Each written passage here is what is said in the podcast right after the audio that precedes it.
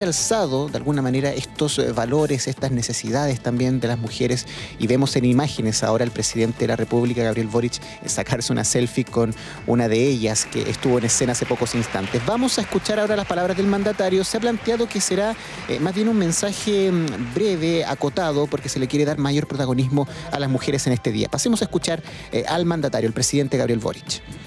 Muchísimas gracias a todas las presentes Muchas gracias, ministra, por sus palabras, por su trabajo, acompañada con Luz, Luz Vidal. Muchas gracias también por tu tremenda pega, por la gestión y liderazgo que ambas tienen, por los vendavales a veces que les toca enfrentar.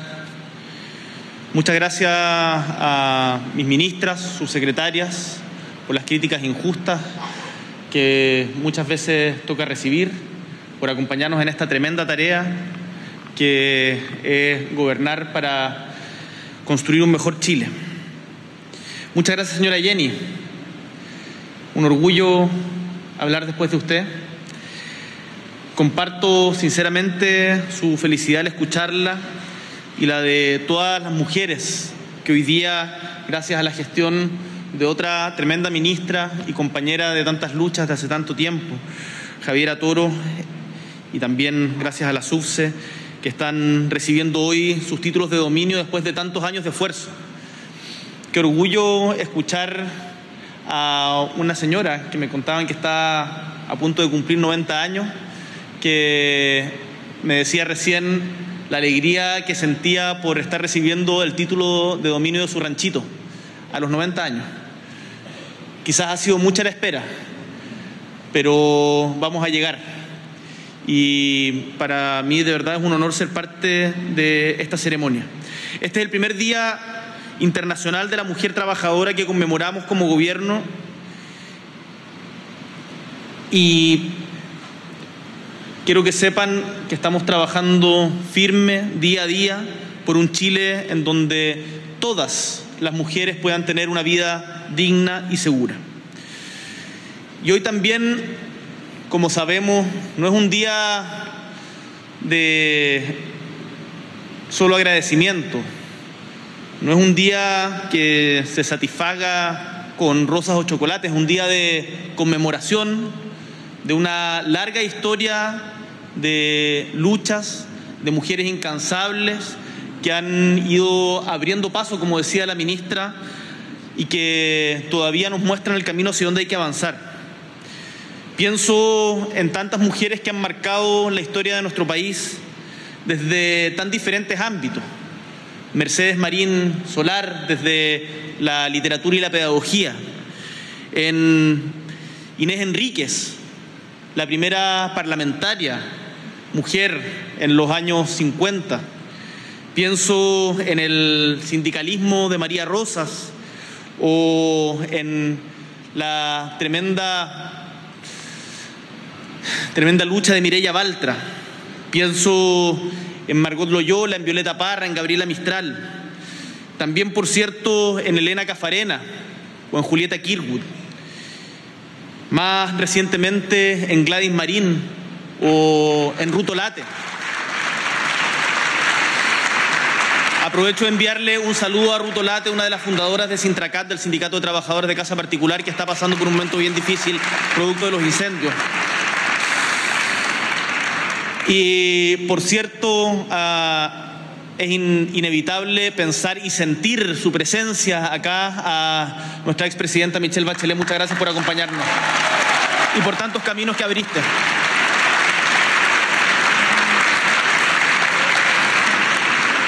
Hoy quiero hablarle con humildad a las niñas, a las jóvenes, a las mujeres de nuestro país, a quienes son estudiantes, a quienes son trabajadoras, a las dirigentes sociales, que son las más, a las campesinas, a las emprendedoras, a las profesionales, científicas, intelectuales, y a todas las mujeres que realizan labores de cuidado, a las madres cuidadoras de niños o niñas con TEA, a las mujeres cuidadoras de personas en situación de discapacidad, a las mujeres cuidadoras de adultos mayores que muchas veces están en situación de dependencia y que esa dependencia también de alguna manera les arrebata la vida.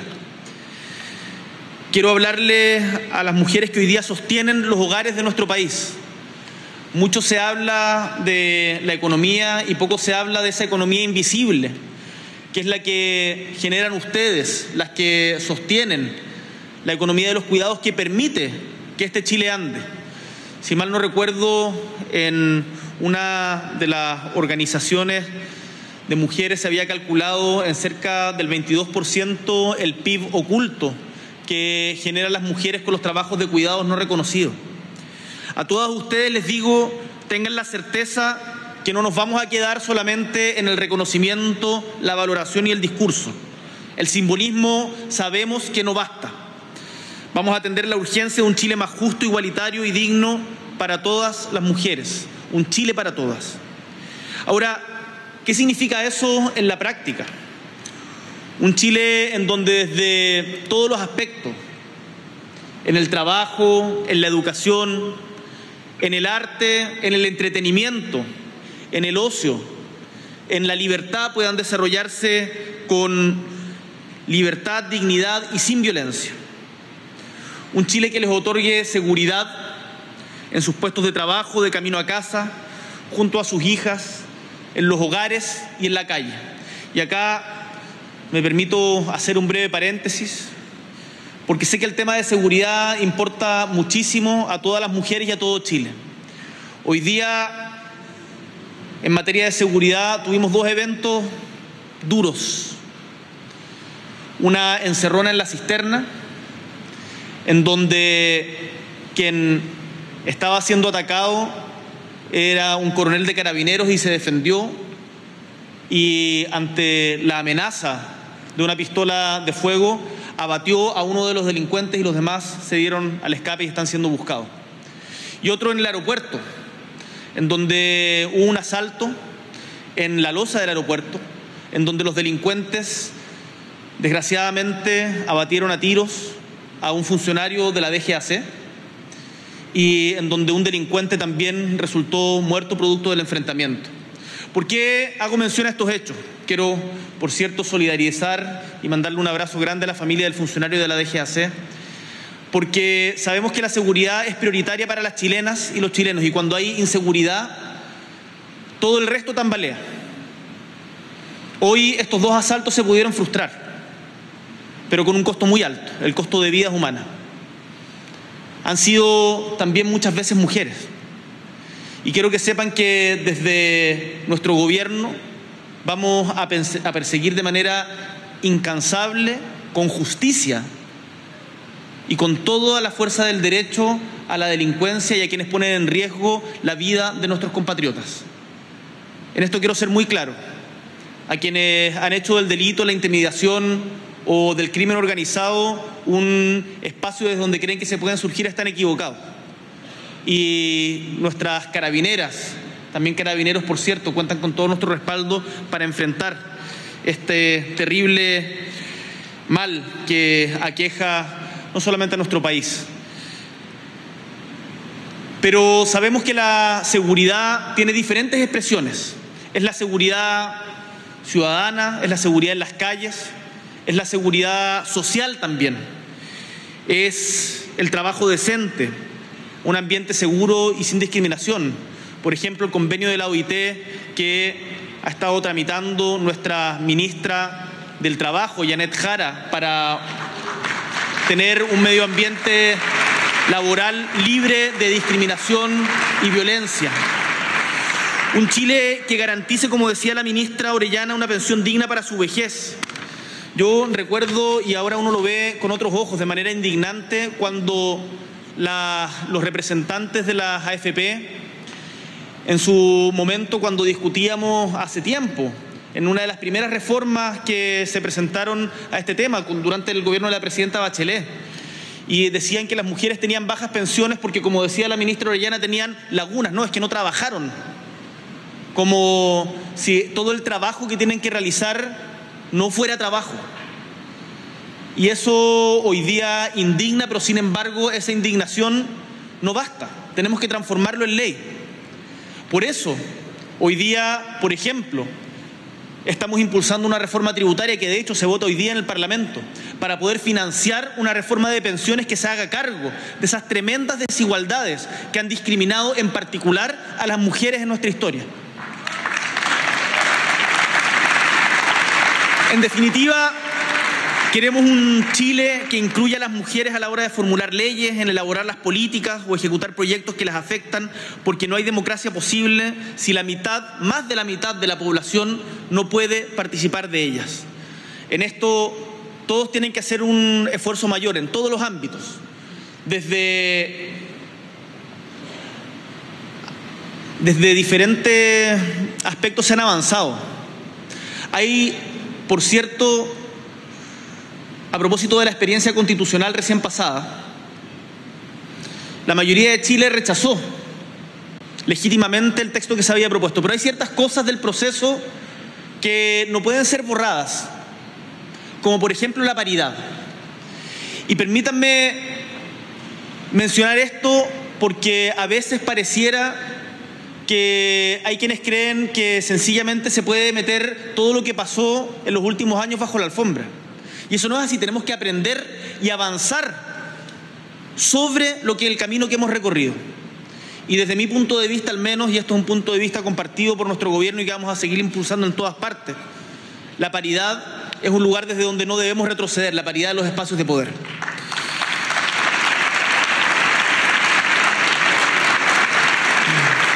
Permítame hablarle brevemente también a los hombres. El poder y me toca sentirlo, asirlo personalmente, es peligroso cuando no se es consciente de él. Sobre todo cuando el poder se traduce en privilegios injustos que se naturalizan durante demasiado tiempo. Y en el caso del machismo estructural en nuestra sociedad, creo que es particularmente patente. Y cuando un movimiento como el movimiento feminista cuestiona esas relaciones jerárquicas injustas y esos privilegios injustos que se establecieron y que han sido naturalizados, hay muchos hombres que en algún momento nos hemos sentido a la defensiva. Y en esto creo que vale la pena también reflexionar, hay que salir de ese lugar. Porque cuando hay privilegios injustos y esos privilegios injustos se cuestionan, y se arrancan, gracias en este caso a la organización de las mujeres, los hombres no podemos ser cómplices de la mantención del statu quo. No se trata de ser los protagonistas, sino de entender de que el mundo está cambiando gracias a la organización de las mujeres en uno de los cambios quizás más estructurales, más tectónicos en nuestra sociedad y a eso no hay que resistirse, hay que acompañarlo.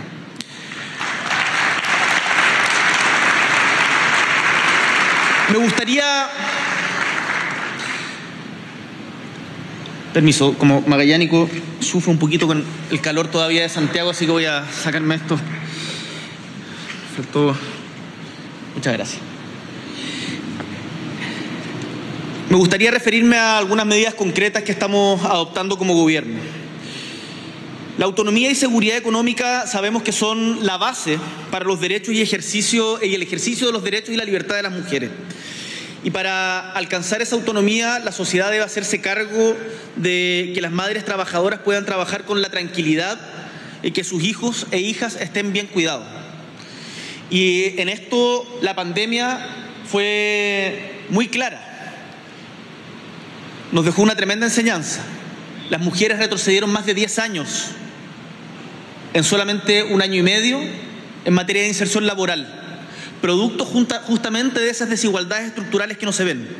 Por eso, como gobierno, impulsado por la ministra Orellana y por la ministra Jara, hemos tomado la decisión de seguir avanzando en el derecho a las personas trabajadoras que cuidan a hombres y mujeres, hombres y mujeres, a tener acceso a la sala cuna.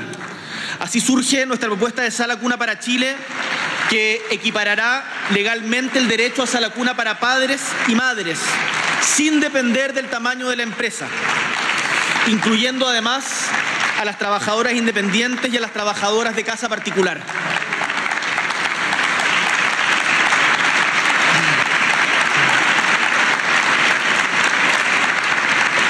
Acá, por cierto, no estamos partiendo de cero, recogemos los avances realizados en gobiernos anteriores, incorporando los principios de igualdad de género y corresponsabilidad y dialogando con todos los actores involucrados, en particular con las trabajadoras de educación inicial y con las parlamentarias que han puesto este tema como una agenda transversal. Gracias a todas, independiente del color político, que han trabajado en este tan importante tema.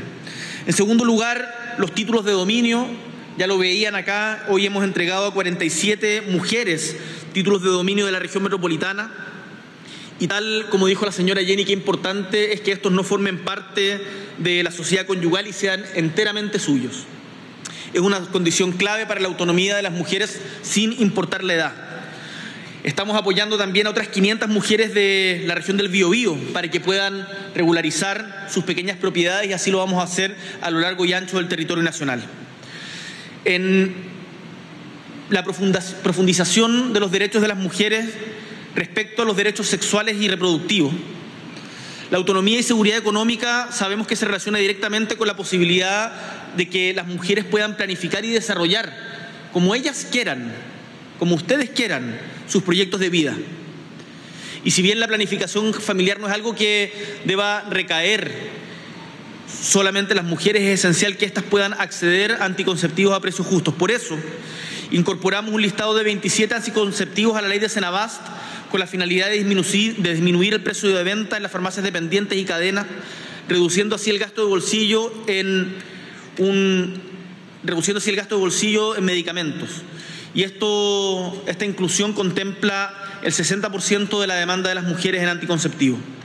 En materia de derecho a la salud, hoy anunciamos que vamos a realizar mil cirugías adicionales para abordar la incontinencia urinaria de esfuerzo en los hospitales públicos. Porque Estamos conscientes que este es un problema que afecta principalmente a las mujeres y lo vamos a atender con la celeridad que merece gracias a la ministra Jimena Aguilera por estar liderando esta iniciativa. Por cierto, En materia de tolerancia cero a la violencia contra las mujeres, este es el tercer eje prioritario con el que vamos a trabajar este 2023. Hace algunos años la violencia contra las mujeres era vista como un asunto privado y hoy, gracias a la organización y al avance de las mujeres y feministas que se han rebelado contra la injusticia, que han alzado la voz frente a lo inaceptable, podemos considerarlo un problema público y de prioridad nacional. Sí es mi problema. Fue el enfoque de la campaña liderada desde el Ministerio de la Mujer por la ministra Orellana. Y por lo tanto, los ministerios del Interior, liderados por la ministra Toá, y de la Mujer y Equidad de Género, por la ministra Orellana, se encuentran tramitando el proyecto de ley sobre derecho a una vida libre de violencia de manera conjunta, como parte de la agenda de seguridad. Y ahí aprovecho el momento de hacernos cargo como gobierno de que este proyecto tiene que tener urgencia y, por lo tanto, la Comisión de Constitución del Senado también tiene que hacerse cargo de esto. Sabemos que están con mucha carga, pero este es uno de los proyectos prioritarios y desde el Gobierno le vamos a poner toda la atención para poder sacarlo adelante a la brevedad. Ministra, recuerdo todas las veces que me ha insistido personal y públicamente con este tema, lo tomo y lo vamos a sacar, insisto, a la brevedad. Además, hay una cosa que es importante y que han empujado una serie de parlamentarias de manera transversal que tiene que ver con la violencia y el femicidio. Cuando esto, cuando el femicidio ocurre, la sociedad entera ha fallado y particularmente el Estado y sus instituciones. Sabemos que la pérdida de una vida es irreparable, pero para hacernos cargo de mitigar ese daño tenemos que tomar más medidas, especialmente en lo que concierne a sus hijos e hijas. Este lunes fue despachado al Senado el proyecto de ley de reparación de víctimas de femicidio que contempla una pensión para las familias de víctimas de femicidio y confío plenamente en que los parlamentarios en la Cámara tramitarán este proyecto con toda la celeridad que requiere. Cada una de estas medidas que he mencionado hoy día, además de otras en las que estamos trabajando, como sentar las bases institucionales de un sistema nacional de cuidado, como seguir avanzando en los derechos reproductivos de las mujeres, buscan responder a necesidades urgentes, abordar deudas históricas y garantizar un mayor bienestar y autonomía a las mujeres. Un Chile para todas es un trabajo integral que depende de las mujeres poderosas que están en la calle, organizadas, que van a estar hoy día en todo Chile, seguramente en las plazas del país, de estas ministras y subsecretarias, de estas jefas de servicio, de estas dirigentes vecinales que lo ponen en el tapete todos los días. Es muy impresionante cuando uno va a cualquier parte que generalmente la mayoría de las dirigentes que están luchando por una casa, por un mayor reconocimiento a los cuidados, que están luchando por el fin a la violencia, son mujeres.